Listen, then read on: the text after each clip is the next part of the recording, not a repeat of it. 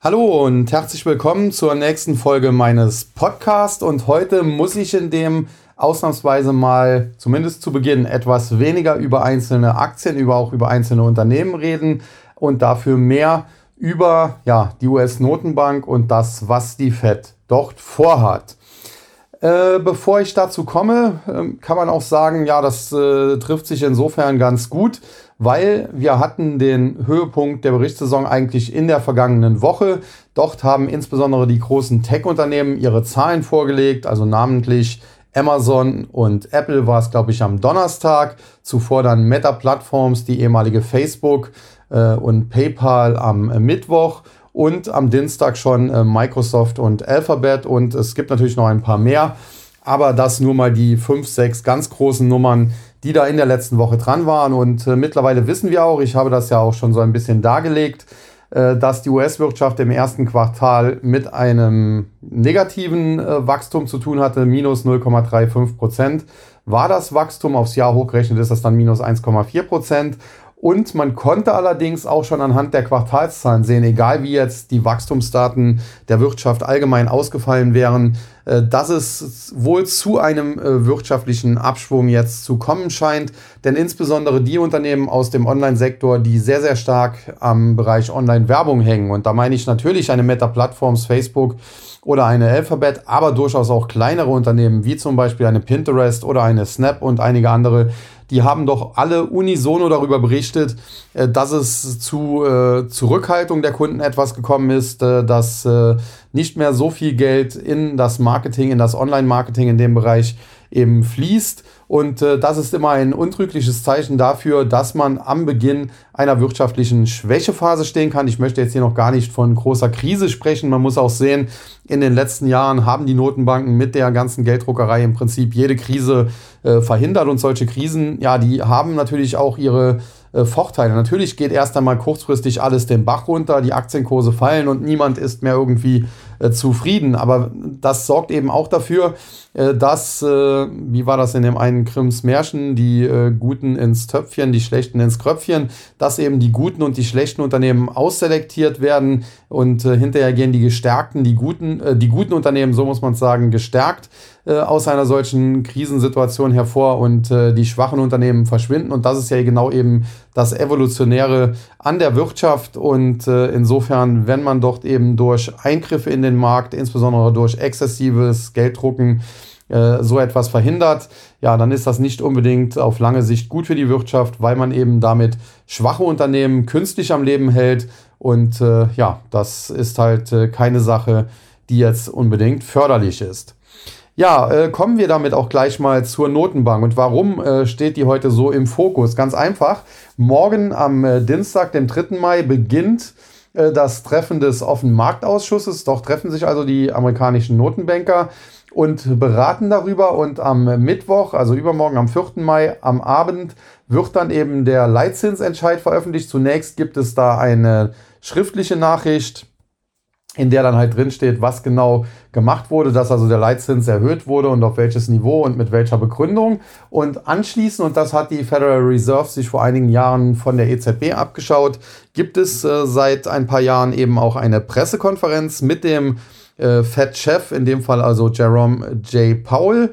Und äh, das ist jetzt so ein bisschen das Problem, denn äh, grundsätzlich kann man sagen, äh, wenn man sich das CME FedWatch Tool anschaut, dann sieht man, dass mit einer Wahrscheinlichkeit von 99,8 Prozent, also im Prinzip, es steht fest, ein äh, großer Zinsschritt um 50 Basispunkte auf dann ein Leitzinsniveau von 0,75 bis 1 Prozent in den USA vom Markt erwartet wird. Jetzt äh, wäre die normale Börsenlogik die folgende. Es wird ein großer Zinsschritt um 0,5 Prozent nach oben erwartet und äh, die Erwartungen werden dann quasi erfüllt und damit äh, kann es zunächst einmal zu einer Erleichterungsrallye kommen.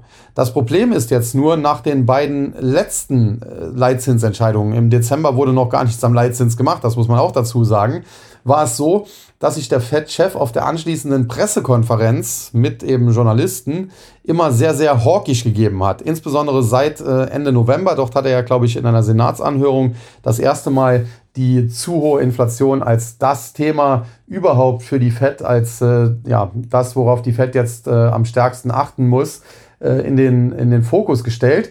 Und auf den Pressekonferenzen nach den Leitzinsentscheidungen halt im Dezember und das andere Mal war, glaube ich, im äh, müsste noch Februar gewesen sein diesen Jahres, hat er sich anschließend halt immer sehr, sehr hawkisch gegeben und äh, hat damit Erleichterungsrallies, die es äh, durchaus äh, zum Teil gegeben hatte, im Keim schon wieder erstickt.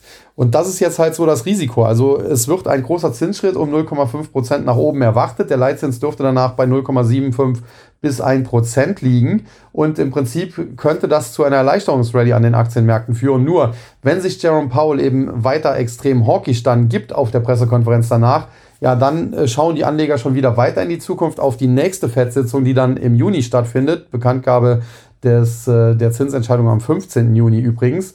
Und äh, ja, das könnte dann dafür sorgen, dass wieder mal eine solche Erleichterungsrallye, eine solche Kurserholung im Nachgang nach der Bekanntgabe des Zinsentscheides äh, sehr, sehr schnell abgewirkt wird. Ja, und generell muss man sagen, das, was die US-Notenbank davor hat, das ist schon äh, ein starkes Stück. Das ist schon ein absolutes Wabonspiel.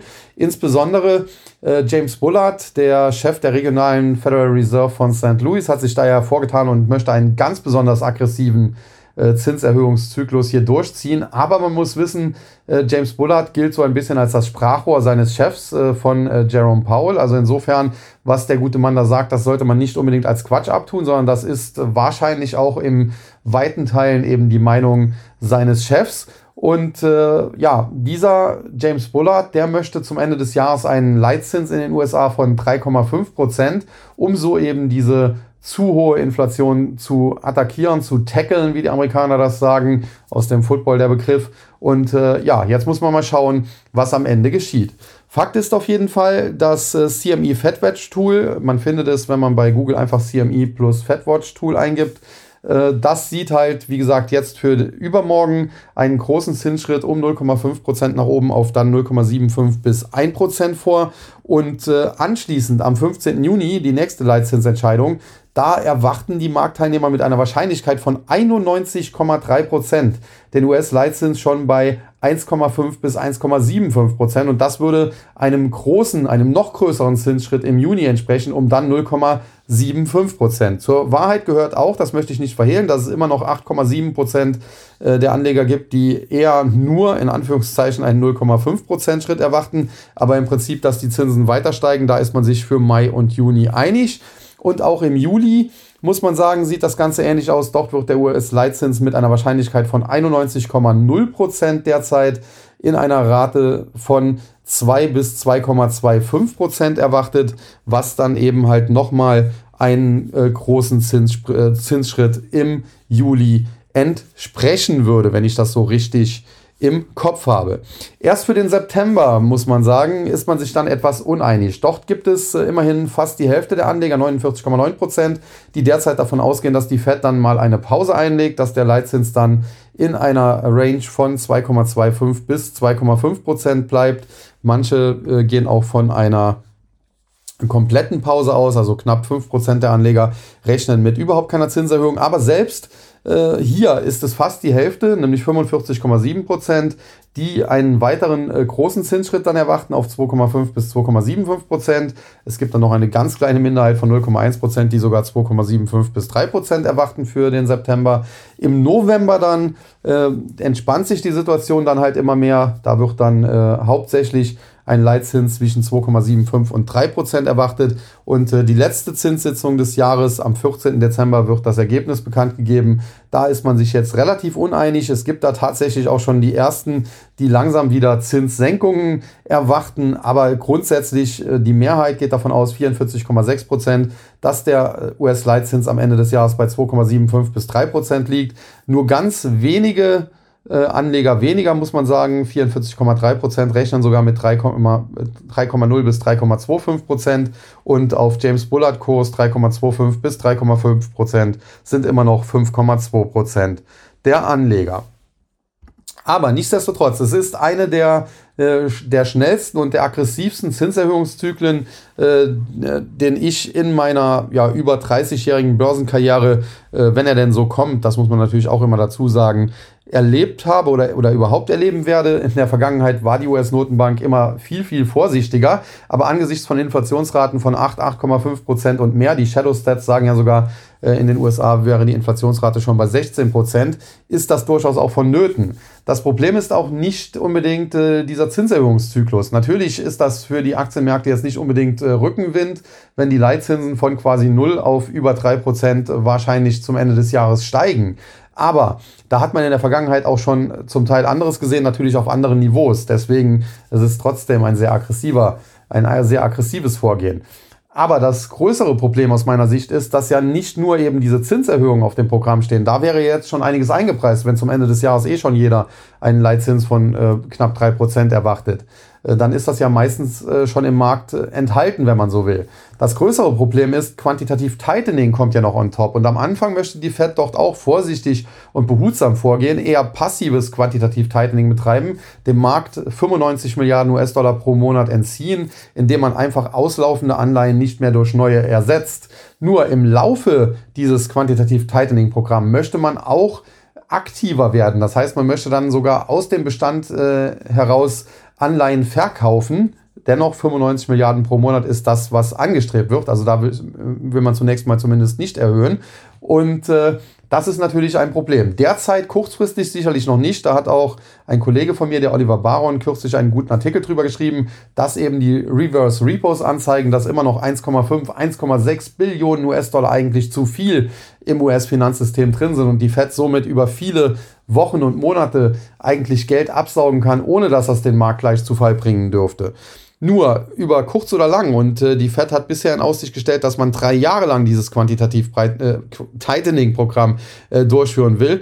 Und über kurz oder lang würde das dann sehr kritisch, insbesondere dann, wenn die Überschussliquidität von etwa 1,5, 1,6 Billionen Dollar eben mal abgezogen ist. Und dann äh, muss sie verdammt aufpassen, höllisch aufpassen, dass eben nicht das geschieht, was äh, ja damals im Zuge der Finanzkrise geschehen ist. Denn damals war äh, Ben Bernanke neu zum Fed-Chef geworden und hat einfach den Zinserhöhungskurs, den sein Vorgänger Alan Greenspan noch eingeleitet hatte, ja, äh, weiter vorangetrieben. Und äh, dabei ist er halt zu äh, aggressiv vorgegangen, hat die Zinsen zu weit nach oben geschleust, auch zu schnell zu weit nach oben geschleust. Und das führte dann eben dazu, dass die Immobilienblase, die wir weltweit, aber besonders auch in den USA gesehen hatten, dass die geplatzt ist. Und in der Folge haben wir dann eben einen veritablen Crash an der Börse gesehen. Und es dauerte im Prinzip fast zwei Jahre. Und äh, 2008 war es, glaube ich, wo dann auch Lehman Brothers pleite ging, bis das alles wieder beseitigt war und bis der Markt wieder in den Normalmodus wechseln konnte. Und jetzt muss man sagen, das, was wir damals gesehen haben, war schon ja, krass. Also da, da wurde auch schon sehr, sehr viel Geld in die Märkte am Schluss gepumpt, um das ganze System nochmal zu retten. Aber das, was wir diesmal halt haben, aufgrund dieser sehr exzessiven geldpolitischen Lockerung im Zuge der Covid-Pandemie, das ist natürlich das Ganze von damals nochmal zum äh, Quadrat oder hoch drei. Das heißt, hier sprechen wir dann noch über noch größere Summen. Und äh, wie gesagt, da muss man ganz, ganz höllisch aufpassen und äh, dass man hier nicht äh, einen der größten Aktiencrashs äh, der Geschichte produziert. Insofern bleibe ich dabei. Äh, die Federal Reserve äh, macht derzeit zwar noch nichts verkehrt, sie muss aber aufpassen, dass sie halt nicht zu stark bremst denn sonst könnte das eben bitter enden und äh, dementsprechend ist derzeit eben nicht unbedingt äh, schon der Zeitpunkt gegeben, äh, in dem man aggressiv in die Märkte einsteigen sollte. Und jetzt ist natürlich dann die nächste Frage. Wir hatten am Wochenende die Hauptversammlung von Berkshire Hathaway, dem Investment-Konglomerat von Warren Buffett. Und Warren Buffett war in den vergangenen Jahren, gerade auch im Zuge der Corona-Pandemie, als sehr, sehr vorsichtiger Anleger unterwegs. Also er hat da auch den Fehler gemacht und ist nicht wie andere Hedgefondsmanager beispielsweise äh, als die Notenbanken dann die Geldschleusen geöffnet haben, aggressiv in den Markt eingestiegen, weil er halt gesagt hat, okay, die Erfahrung lehrt, es gibt meistens einen, einen Doppelboden am Aktienmarkt, das heißt, es, es kommt nochmal zu einem Rücksetzer. Und den hätte er wahrscheinlich dann äh, gerne gekauft, aber den gab es eben nicht, es schoss alles durch die Decke, weil eben Geld gedruckt wurde wie blöd. Und äh, ja, das äh, hat er da verpasst und hat deswegen Cash gehortet ohne Ende. Zuletzt ist seine Cash-Position bei Berkshire Hathaway auf fast 150 Milliarden US-Dollar angewachsen gewesen. Und eben jener Warren Buffett, der in der Vergangenheit äh, sehr, sehr vorsichtig agiert hat, der nutzt jetzt aktuell schon äh, den Rücksetzer, die Korrektur am Markt um sich einzukaufen. Und so wurde vor kurzem bekannt, dass er einen äh, Milliardenbetrag in Occidental Petroleum investiert hat, ein Ölunternehmen. Da konnte man noch sagen, okay, ist auch eine gewisse Sondersituation. Aber dann kürzlich wurde bekannt, dass er beispielsweise auch bei Hewlett Packard, HP, HP, wie sie jetzt nur noch heißen, investiert hat, äh, auch eine, eine, eine Milliardensumme, die er hier investiert hat. Äh, dennoch wahrscheinlich für ihn erstmal sogar nur eine Anfangsposition. Und jetzt am Wochenende im Zuge der Berkshire Hauptversammlung wurde bekannt, dass eben jener Warren Buffett auch noch in äh, Chevron investiert hat. Und da geht es dann auch schon nicht mehr um ganz kleine Summen, denn Chevron hat er zu seiner viertgrößten Position in seinem US-Aktiendepot gemacht. Und damit ist Chevron jetzt aus dem Stand quasi höher gewichtet als Coca-Cola. Und Coca-Cola ist ja eine Aktie, die Warren Buffett schon seit, keine Ahnung, 40 Jahren und mehr in seinem Depot hat. Äh, ein, ein Klassiker also.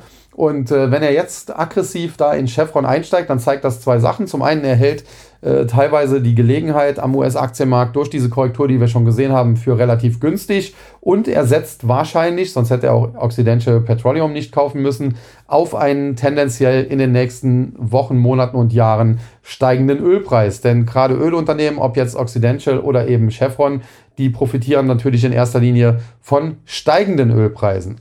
Also insofern, äh, das darf man äh, schon einmal hier erwähnen und das sollte man definitiv auch beachten. Und aus meiner Sicht passt das auch gut zu dem, was ich in dem Video gesagt habe, in dem ich äh, bei YouTube ja erklärt habe, warum ich davon ausgehe, dass der Ölpreis in den nächsten Jahren, und das dauert dann wirklich wohl zehn Jahre, auf 500 Dollar steigen kann. Ich habe das dort mit der, Anf mit der Angebot- und Nachfragesituation, gerade auch wie sie sich in Zukunft immer verstärkt darstellen wird, erläutert. Aber äh, wenn Warren Buffett hier auf einer ähnlichen Fährte ist wie ich, dann glaube ich, dass ich hier nicht so ganz daneben liegen kann. Ja, ansonsten geht natürlich dann äh, die Berichtssaison weiter. Und äh, zwar sind die großen Unternehmen mittlerweile alle durch, aber nichtsdestotrotz äh, kommen in dieser Woche noch einige, ja, auch bekanntere Namen. Da wäre zum Beispiel zu nennen MGM Resorts aus dem äh, Tourismussektor, Hotelbetreiber, sicherlich ganz interessant. Dann aus dem Ölsektor Transocean mit dem Kürzel RIG, RIG, äh, auch äh, ein Unternehmen, ja, dem es äh, definitiv nicht so gut geht, wie man auch am Aktienkurs ablesen kann, steht unter 4 Dollar, aber könnte natürlich im Zuge einer Renaissance äh, des Ölpreises auch dann vielleicht wieder besseren Zeiten entgegensehen. Und dann äh, Check aus dem Versicherungsbereich, aber beispielsweise auch aus dem Tech-Sektor, eine Solar Edge heute nachbörslich mit Quartalszahlen oder eine Expedia, äh, die man ebenfalls aus dem Bereich Online-Touristik, ja, äh, Online-Reisen kennt. Äh, der Marktführer hier ist sicherlich Bookings, aber Expedia äh, sicherlich auch kein kleines Unternehmen. Ja, morgen gibt es dann auch Quartalszahlen von dem ein oder anderen interessanten Unternehmen. An erster Linie ist hier sicherlich, äh, an erster Stelle ist hier sicherlich zu nennen eine Starbucks, äh, was auch ganz interessant werden dürfte, zumal die Aktie zuletzt ja auch deutlich Federn gelassen hat. Ist noch nicht so lange her, da stand sie noch dreistellig, sprich bei 100 Dollar und mehr. Mittlerweile äh, reden wir über Kurse von 74 Dollar und ein bisschen was. Und dann äh, ebenfalls aus dem Bereich äh, Touristik Airbnb, die jetzt noch nicht so lange an der Börse sind. Auch da darf man sich auf die Quartalszahlen freuen. Dann äh, der Bereich äh, des, ja, wie soll man es sagen? Äh, der, der Online-Taxi-Unternehmen vielleicht am besten, Ride-Hailing, Lyft, die ebenfalls mit Quartalszahlen herauskommen. Aber für mich ganz besonders interessant wird werden aus dem Pharmasektor Pfizer. Da muss man sagen, die äh, Spekulationsblase um BioNTech und Co. ist ja auch schon geplatzt. Das hat auch Pfizer zuletzt in Mitleidenschaft gezogen. Und ganz entscheidend aus dem Chipsektor Advanced Micro Devices AMD, die eben am 3. Mai nachbörslich mit Quartalszahlen kommen. Und da bin ich auch sehr, sehr gespannt, zumal die Aktie charttechnisch schwer angeschlagen aussieht äh, wenn sie nochmal Richtung 100 Dollar nach oben steigen könnte, von aktuell knapp 88 Dollar aus, dann wäre sie aus rein charttechnischer Sicht Stand heute eigentlich ein lupenreiner Short-Kandidat, sprich äh, Kurse so im Bereich 98, 99, 100 Dollar nochmal zu sehen, wäre hier ja für die Bären eigentlich ein gefundenes Fressen. Aber vielleicht äh, kann AMD ja auch mit seinen Quartalszahlen alle Erwartungen schlagen und einen so rosigen Ausblick geben, dass man den ganzen Chipsektor nach oben zieht äh, und die Aktien dann vielleicht deutlich über 100 Dollar ansteigen. Das wäre dann natürlich äh, ganz interessant. Das müsste man sich näher anschauen. Aber Stand heute gehe ich davon aus, ja, äh, wie die Aktie kurzfristig auf die Quartalszahlen reagiert, keine Ahnung. Aber grundsätzlich äh, AMD tendenziell eher auf dem absteigenden Ast.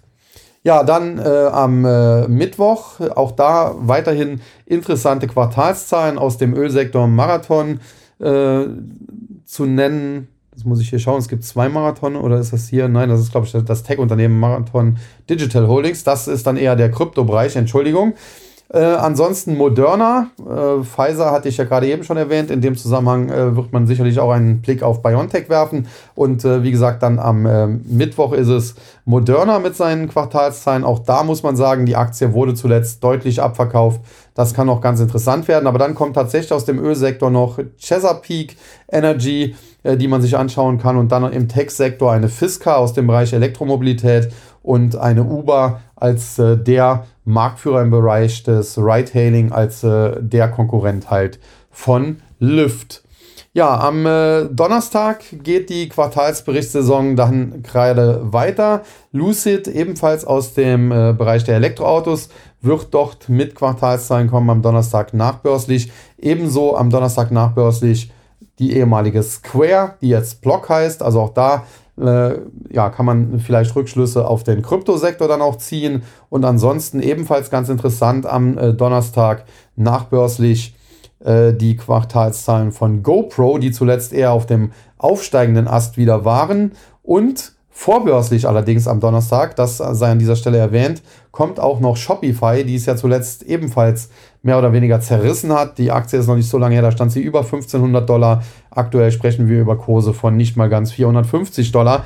Und da sieht man halt auch, was im Tech-Sektor zum Teil schon für eine äh, Spekulationsblase geplatzt ist. Aber nichtsdestotrotz muss man sagen, äh, ja, nur weil etwas schon stark gefallen ist, heißt das nicht, dass es nicht noch weiter fallen kann. Ein äh, bekannter Hedgefondsmanager hat mal gesagt, eine Aktie, die um 90 Prozent gefallen ist, ist letztendlich auch nichts anderes wie eine Aktie, die um 80 Prozent gefallen ist und sich dann noch einmal halbiert hat. Und diesen Spruch sollte man sich definitiv sehr, sehr gut merken. Ähnlich wie man sich immer wieder bewusst machen sollte, äh, warum äh, Stoppkurse essentiell sind. Denn man muss sagen, ein Verlust von 10% kann man schon mit einem Gewinn von etwas mehr als 11% wieder ausgleichen. Also da äh, ist quasi ja, da muss man nicht viel mehr Gewinn machen, als man zuvor Verlust gemacht hat. Wenn es aber einen Verlust von 20% gibt, also etwas von 100 auf 80 fällt, dann muss man schon einen Gewinn von 25% machen, um wieder nur beim Ausgangswert zu sein. Und das wird dann nach unten hin immer schlimmer. Wenn man 90% verloren hat, also etwas von 100 auf 10 gefallen ist, dann braucht man eben einen Verzehnfacher beziehungsweise plus 900 Prozent, um das Ganze wieder nur auszugleichen. Und äh, diese Tabelle sollten sich äh, Trader, die gibt es auch im Internet, glaube ich, so, solche Tabellen sollte man sich unbedingt auch neben seinen Computer, neben seinen Handelsdesk äh, hängen, um hier sich immer wieder klar zu machen, warum Stoppkurse essentiell sind äh, wenn man an der Börse spekuliert. Ja, am Freitag äh, kommen dann äh, nicht mehr ganz so viele interessante Unternehmen, muss man sagen. Natürlich kommen noch Quartalszahlen. Es sind dann aber eher Nebenwerte, beispielsweise eine Ballard Power am Freitagabend nachbörslich. Die Aktie aus dem Brennstoffzellensektor, die hat es ja schon stark zerrissen. Dann DraftKings aus dem Bereich der Online-Wetten, der Sportwetten ebenfalls schon sehr stark zerrissen. Heute gibt es mal eine Gegenbewegung von knapp 7%. Äh, die kommen am Freitag allerdings vorbörslich. Und auch Under Armour aus dem äh, Sportartikelbereich. Da muss man sagen, zuletzt sind selbst die großen äh, Sportartikelaktien wie eben eine Adidas, um mal einen DAX-Wert auch zu nennen, aber auch natürlich der amerikanische Konkurrent Nike, die sind deutlich unter Druck geraten. Die haben durchaus schon 30% und mehr an Wert verloren. Und äh, da muss man sagen, das dürfte dann auch bei Under Armour jetzt nicht gerade zu einem Weltklasse-Quartal äh, führen.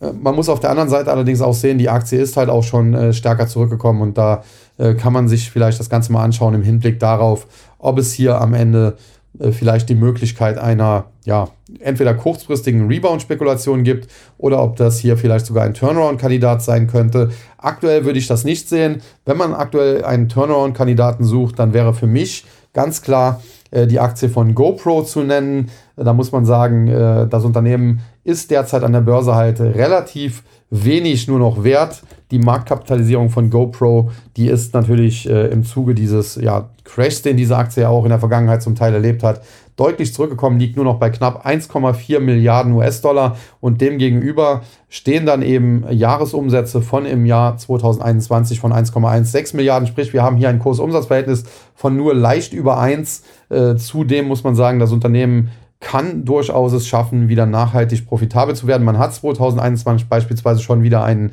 Nettogewinn von 371 Millionen US-Dollar gemacht, 371,17 Millionen, um genau zu sein. Dementsprechend äh, ja, ist die Aktie relativ günstig bewertet und könnte tatsächlich hier ein, ein Comeback äh, äh, feiern. Wie gesagt, Kursumsatzverhältnis liegt bei leicht über 1, 1,2, 1,3 müsste man jetzt genau nochmal rechnen. Und äh, das Kurs-Gewinn-Verhältnis, ich habe es mir extra nochmal aufgerufen, liegt quasi bei 4. Und dementsprechend, wie gesagt, das wäre eine Aktie, wo ich mir vorstellen könnte, dass man hier eine ja, größere Turnaround-Spekulation mal eingehen kann. Allerdings, das Problem ist derzeit halt das Marktumfeld.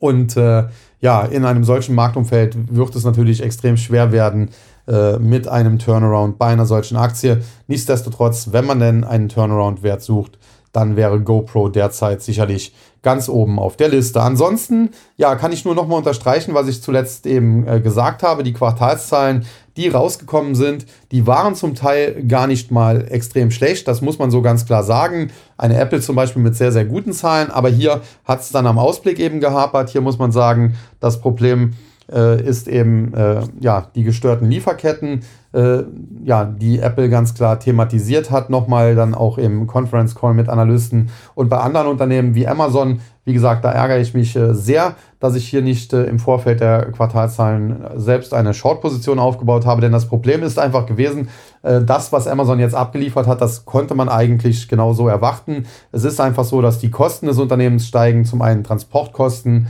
auch der Ölpreis spielt da natürlich eine Rolle, die hochgegangen sind, aber natürlich auch die Lohnerhöhungen, die man durchgeführt hat, ob jetzt auf politischen Druck oder auch freiwillig, sei ja mal dahingestellt. Auf jeden Fall höhere Löhne sind eben auch höhere Kosten. Auf der anderen Seite, die Inflation wird früher oder später auch äh, die Konsumlaune etwas ausbremsen. Bisher ist davon, das muss man allerdings auch sagen, noch nicht so viel zu sehen. Und dann hatte man eben im vergangenen Quartal einen positiven Sondereffekt äh, durch eine Zuschreibung, eine Hochschreibung der Beteiligung an Rivian Automotive. Und es war klar, weil Rivian Automotive eben in den letzten Wochen und Monaten wie viele Elektroautoaktien eben unter Druck gestanden hat, dass es diesmal nicht zu einer weiteren Zuschreibung, sondern höchstwahrscheinlich zu einer Abschreibung kommen wird. Und genau das ist eben geschehen. Und dementsprechend hat Amazon ein für Amazon-Verhältnisse, muss man sagen, katastrophales Quartal abgeliefert. Es ist natürlich immer noch ein Quartal, äh, wo sich äh, ja, 99 Prozent aller anderen Unternehmen auf der Welt danach sehen würden, dass man äh, einen so hohen Quartalsumsatz beispielsweise äh, ausweisen kann. Aber für Amazon-Verhältnisse war es eben nicht ausreichend und dementsprechend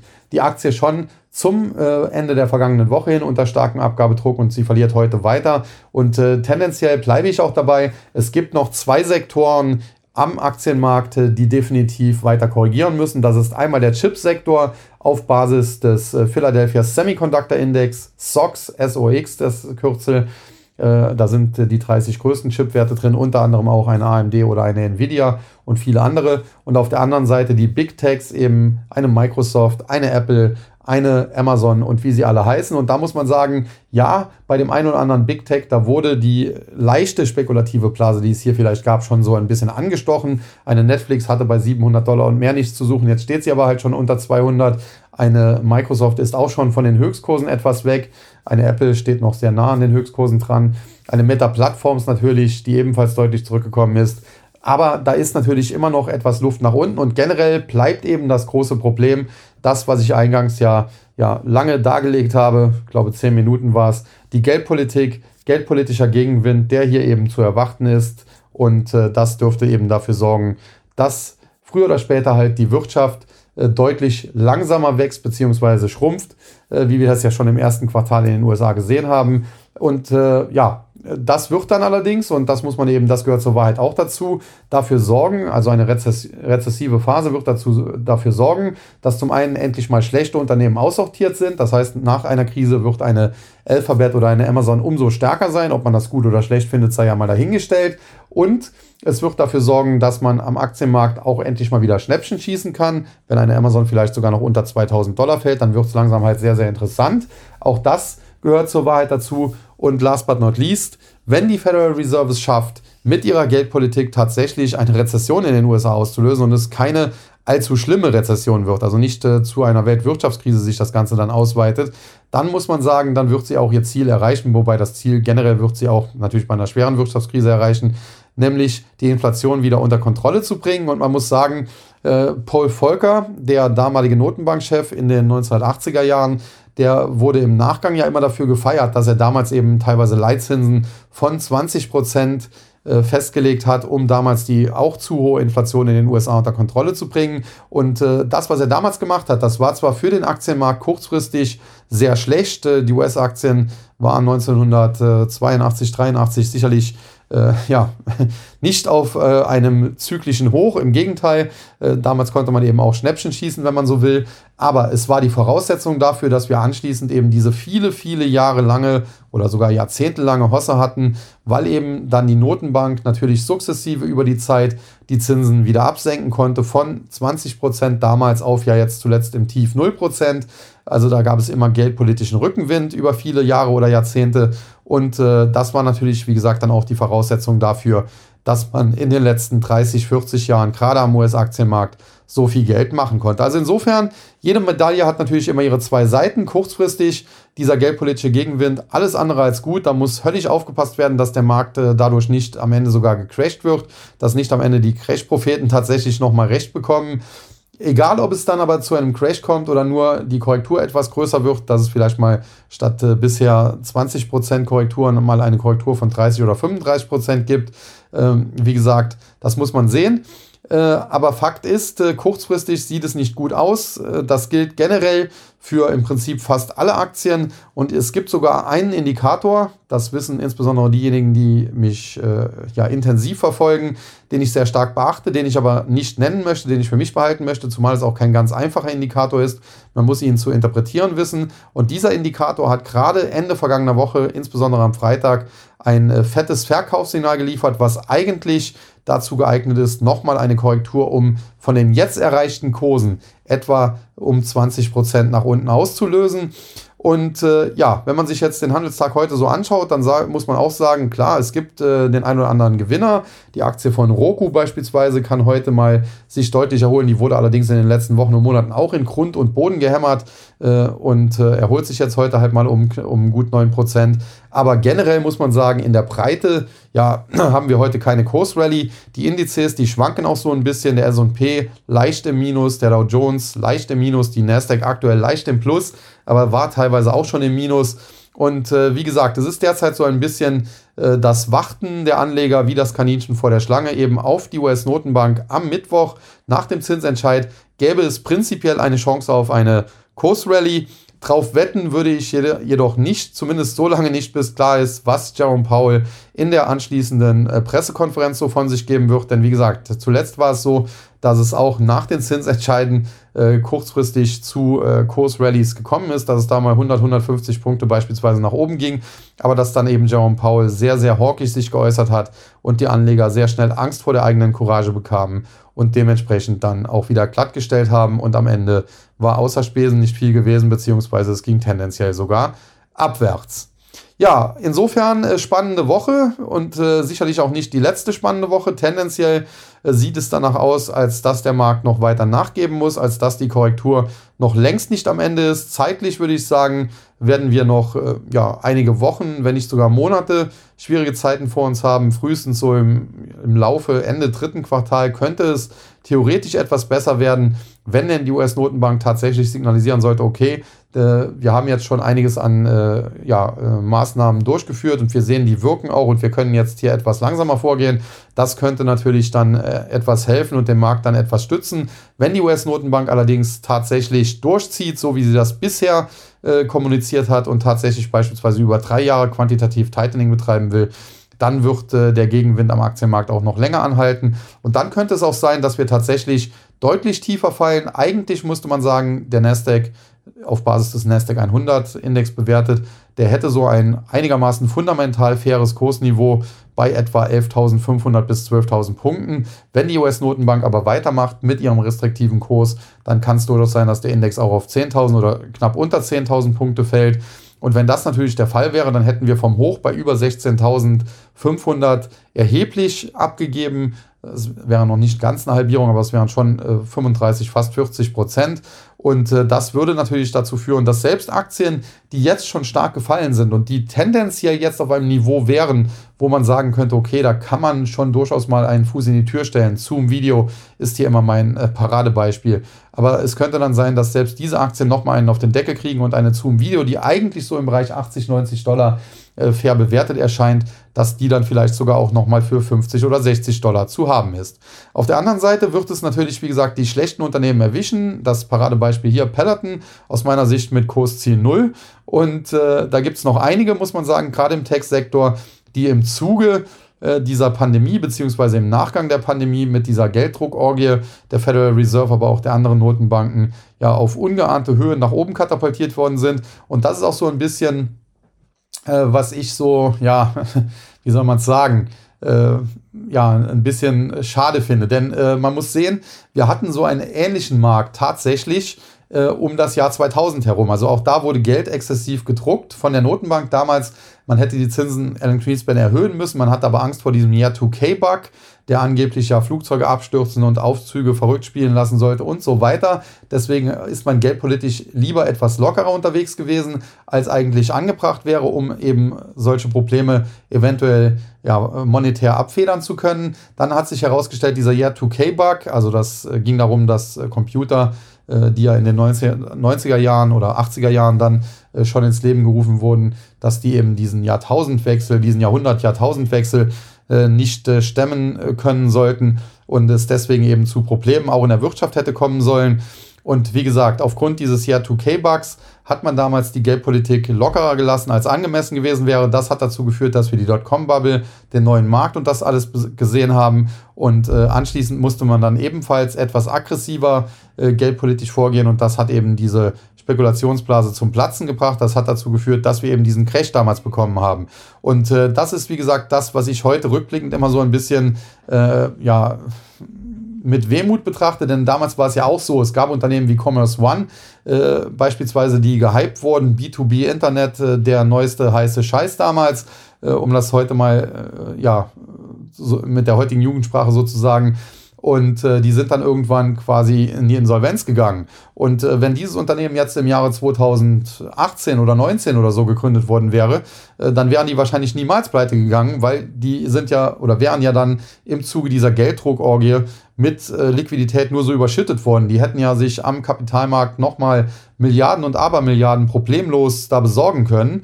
Und äh, ja, da muss man halt sagen, äh, da sind einige Unternehmen, die damals eben geplatzt sind, weil sie die eine oder andere Million eben nicht mehr äh, ja, einwerben konnten aufgrund äh, äh, der Entwicklung. Die hätte es, die würde es wahrscheinlich geben, wenn sie ein paar Jahre später einfach äh, erst am Markt gewesen wären und eben von dieser Gelddruckorgie hätten profitieren können. Aber da sieht man es eben auch, äh, man hält mit äh, solcher Gelddruckerei auch schwache Unternehmen eben am Leben und äh, das ist natürlich nicht gut. Auf der anderen Seite kann man es natürlich auch mal ein bisschen rumdrehen. Ich will jetzt hier auch nicht nur negativ reden. Man kann natürlich auch sagen, wenn man natürlich angeschlagene Unternehmen jetzt stützt, dass die länger als Konkurrenz äh, am Markt sind, dann haben natürlich die guten Unternehmen mit diesen Konkurrenten auch länger zu kämpfen. Und äh, tendenziell ist das zwar kurzfristig auch nicht gut, weil man eben äh, Wachstumschancen nicht wahrnehmen kann, die man sonst hätte, wenn man äh, deren Kunden beispielsweise als eigene verzeichnen würde. Aber es ist natürlich dann auch so, äh, dass der Druck auf die guten Unternehmen länger aufrechterhalten bleibt und damit diese guten Unternehmen halt noch besser werden. Das ist so ein bisschen vergleichbar mit äh, der D-Mark. Also die, die Bundesbank hat ja auch immer äh, die Stabilität der D-Mark ganz stark in den Vordergrund gestellt und die, die deutsche Wirtschaft hat halt immer bevor es den Euro gab, unter einer sehr starken D-Mark in Anführungszeichen gelitten. Aber eben äh, diese starke D-Mark hat eben auch dafür gesorgt, dass eben die deutschen Unternehmen ständig unter Druck standen, besser zu werden. Und äh, äh das war eben der Grund, warum Deutschland solche Weltkonzerne hervorgebracht hat, äh, wie wir eben hervorgebracht haben, ob das jetzt BMW, Daimler, VW oder auch Siemens oder wie sie alle heißen eben äh, waren. Und wenn man sich anschaut, das ist eben in den letzten Jahren und Jahrzehnten jetzt auch nicht mehr in dem Umfang passiert. Das liegt dann auch ganz klar am Euro, denn der nimmt natürlich hier diesen äh, Druck so ein bisschen weg. Und äh, insofern, ja, jede Medaille hat immer zwei Seiten. Nichtsdestotrotz, grundsätzlich glaube ich, dass äh, diese exzessive Gelddruckerei keine Lösung ist. Das ist eine kurzfristige Notmaßnahme zum Teil äh, habe ich die auch unterstützt. Da stehe ich auch nach wie vor dazu, denn äh, bei einer neuen Pandemie, einem neuen Virus, weiß man natürlich nicht, wie äh, gefährlich ist der. Und es könnte ja auch sein, dass das tatsächlich ein Killer-Virus wie Ebola ge gewesen wäre und der die äh, halbe Menschheit ausgerottet hätte. Von daher habe ich am Anfang auch die Lockdowns sogar unterstützt. Das möchte ich an dieser Stelle auch ganz klar betonen. Also äh, man kann da auch nicht immer sagen, die Politiker haben nur Unfug gemacht. Nur irgendwann war man dann halt auch so weit, dann hat man halt auch tatsächlich gesehen, okay, ein Killer-Virus ist es nicht und äh, überwiegend sterben halt tatsächlich ältere Leute. Dann hätte man einfach dazu übergehen müssen, die älteren Leute zu schützen, beispielsweise auch die Impfung für die älteren Leute, vielleicht sogar verpflichtend zu machen, das sei ja mal dahingestellt. Äh, Aber äh, da nochmal irgendwie einen Lockdown für, die, für das gesamte Land zu machen, das war völlig übertrieben. Oder dass irgendwelche Kinder, die auch äh, relativ wenig unter Corona ja leiden, dass die nicht mehr in die äh, Schule gehen konnten, das war halt dann, wie gesagt, übertrieben. Und äh, das ist auch dann meine ganz klare Kritik an der Politik und zu der stehe ich ebenso wie eben zu der Aussage, dass ich am Anfang das Ganze durchaus unterstützt hätte. Und so ist es dann eben auch in der Geldpolitik. Am Anfang war die Reaktion durchaus richtig, wenn es Lockdowns gibt, wenn die Wirtschaft quasi auf äh, Befehl des Staates äh, zum Schutz, zum gesundheitlichen Schutz der Menschen äh, quasi komplett lahmgelegt wird, dann äh, muss oder kann die Notenbank durchaus einspringen, dann darf Geld gedruckt werden, dann kann man hier in Anführungszeichen Rettungsprogramme auflegen. Das Problem ist nur, solche Rettungsprogramme hätte man dann halt nach sechs, sieben, acht, neun Monaten irgendwann mal wieder einstellen müssen und das wurde eben nicht gemacht. Und äh, das war der große Fehler. Und jetzt sehen wir eben die, die Nebenwirkungen, die Nachwirkungen davon. Und äh, jetzt muss die Fed eben höllisch aufpassen, dass sie eben nicht überzieht. Sonst äh, kommt das Auto und das kann man durchaus so vergleichen. Also Geldpolitik, das ist wie Autofahren auf einer glatten Straße. Solange man äh, geradeaus fährt und nicht zu schnell fährt, geht das noch gut im Schnee oder auf Eis. Wenn ich jetzt aber da anfange, eine Vollbremsung zu machen, dann fliege ich eben ab. Und äh, genau so sieht das eben bei der Geldpolitik aus. Solange die Fed äh, behutsam vorgeht, Stotterbremse wäre es beim Auto, äh, solange bleibt alles noch in der Spur. Wenn die Fed aber überzieht, und äh, das ist die große Sorge, die nicht nur ich, sondern immer mehr Anleger derzeit haben, dann kann es eben auch zum Unfall, zum Crash kommen. Und wie gesagt, äh, das muss man derzeit sehr, sehr engmaschig beobachten. Und aktuell ist aus meiner Sicht deswegen noch nicht die Zeit gekommen, um breit und großflächig in den Markt zu investieren und schon gar nicht in den Tech-Sektor. Und wie gesagt, innerhalb des Tech-Sektors, insbesondere die Big Techs, Microsoft, Apple und Co., äh, die immer noch sehr ja, ambitioniert bewertet sind, sagen wir mal. Und äh, natürlich dann auch äh, der Chipsektor, wo die Korrektur aus meiner Sicht auch noch nicht weit genug geführt hat, was durchaus zum Teil ja auch verständlich ist, äh, wenn man sich anschaut, dass äh, aufgrund von Problemen der Lieferkette äh, einige Unternehmen unter Chipmangel immer noch leiden. Aber das wird sich auflösen. Es wurde jetzt in den letzten Wochen und Monaten sehr, sehr starke Investitionen in neue Fabriken, in neue Fertigungsstätten angekündigt. Selbst Intel 20 Milliarden, wie gesagt, in Deutschland überwiegend Ostdeutschland. Und äh, das wird dazu führen, dass wir von einem Chipmangel in ein, anderthalb, zwei Jahren äh, zu einem äh, Chip-Überfluss eben kommen. Und äh, ja, das äh, wird sich dann eben auch im Chipsektor so auswirken, äh, dass wir in eine Krise kommen. Und in dieser Krise wird dann eben auch wieder aussortiert evolutionär. Die guten Unternehmen, die gehen am Ende sogar gestärkt daraus hervor. Das heißt, äh, gute Aktien kann man dann tatsächlich vielleicht günstig einsammeln. Und die schlechten, die wird es entweder komplett zerreißen, wenn es denn nicht zu Übernahmen kommt. Dann wird es die ein oder andere Pleite geben. Und insofern, wie gesagt, das sind die, die Sektoren, die den Markt definitiv in den nächsten Wochen und Monaten noch belasten dürften. Ja, das soll es für heute gewesen sein. Äh, es war jetzt nicht so viel Neues, muss man sagen, äh, weil grundsätzlich äh, ist das mein Credo schon länger, aber bisher muss ich auch ganz klar sagen, lag ich damit nicht so verkehrt. Hab ja auch den einen oder anderen, der mich immer mal wieder äh, anruft oder, oder mir schreibt, äh, ob jetzt äh, ja zum Teil auch schon Freund, könnte man sagen, aber Kumpel oder wie auch immer. Äh, und, und der dann immer wieder auch mit äh, Ideen daherkommt, soll ich jetzt nicht die oder die Aktie kaufen? Da muss ich sagen, habe ich äh, zuletzt immer ganz klar abgeraten. Heute gab es beispielsweise wieder die Frage, soll ich BASF kaufen? Da muss man sagen, fundamental ist BASF auf dem heutigen Niveau, wobei man berücksichtigen muss, das Minus, was wir heute da sehen, ist zum Teil auch dem Dividendenabschlag geschuldet. Aber fundamental ist BASF eigentlich auf einem Niveau, wo ich das bejahen würde oder müsste. Das Problem ist halt nur, BASF hängt sehr, sehr stark von russischem Öl und Gas ab. Und wenn Putin da den äh, Gas- und Ölhahn zudreht, dann muss BASF äh, sehr viele Produktionsstätten einstellen und dann kann die Aktie auch durchaus nochmal 20, 30 oder vielleicht sogar 50 Prozent fallen. Das wäre dann letztlich, wie gesagt, das Schnäppchen. Äh, aber diese Risiken gibt es derzeit eben im Markt und deswegen ja, wäre ich aktuell nicht zu aggressiv unterwegs. Und man muss sagen, selbst ein Bill Eckman, der sehr aggressiv im Nachgang äh, nach der Corona-Krise vorgegangen ist, der erst damals im Fernsehen geheult hat, äh, die Welt geht unter und dann, als die Notenbanken die Geldschleusen geöffnet haben, aggressiv gekauft hat, was sich ja dann ausgezahlt hatte.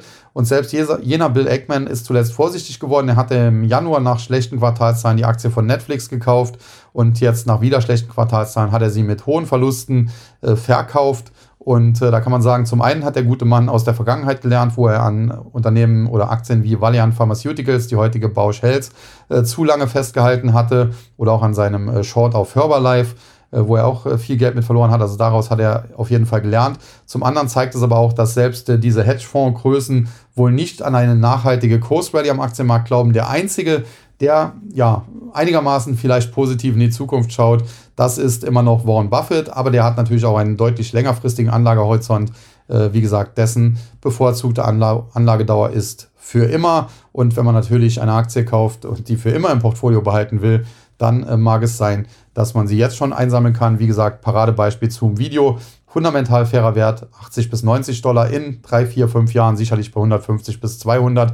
Aber Risiko nach unten bei einer Übertreibung am Markt, dass es auch nochmal auf 50 oder 60 gehen kann.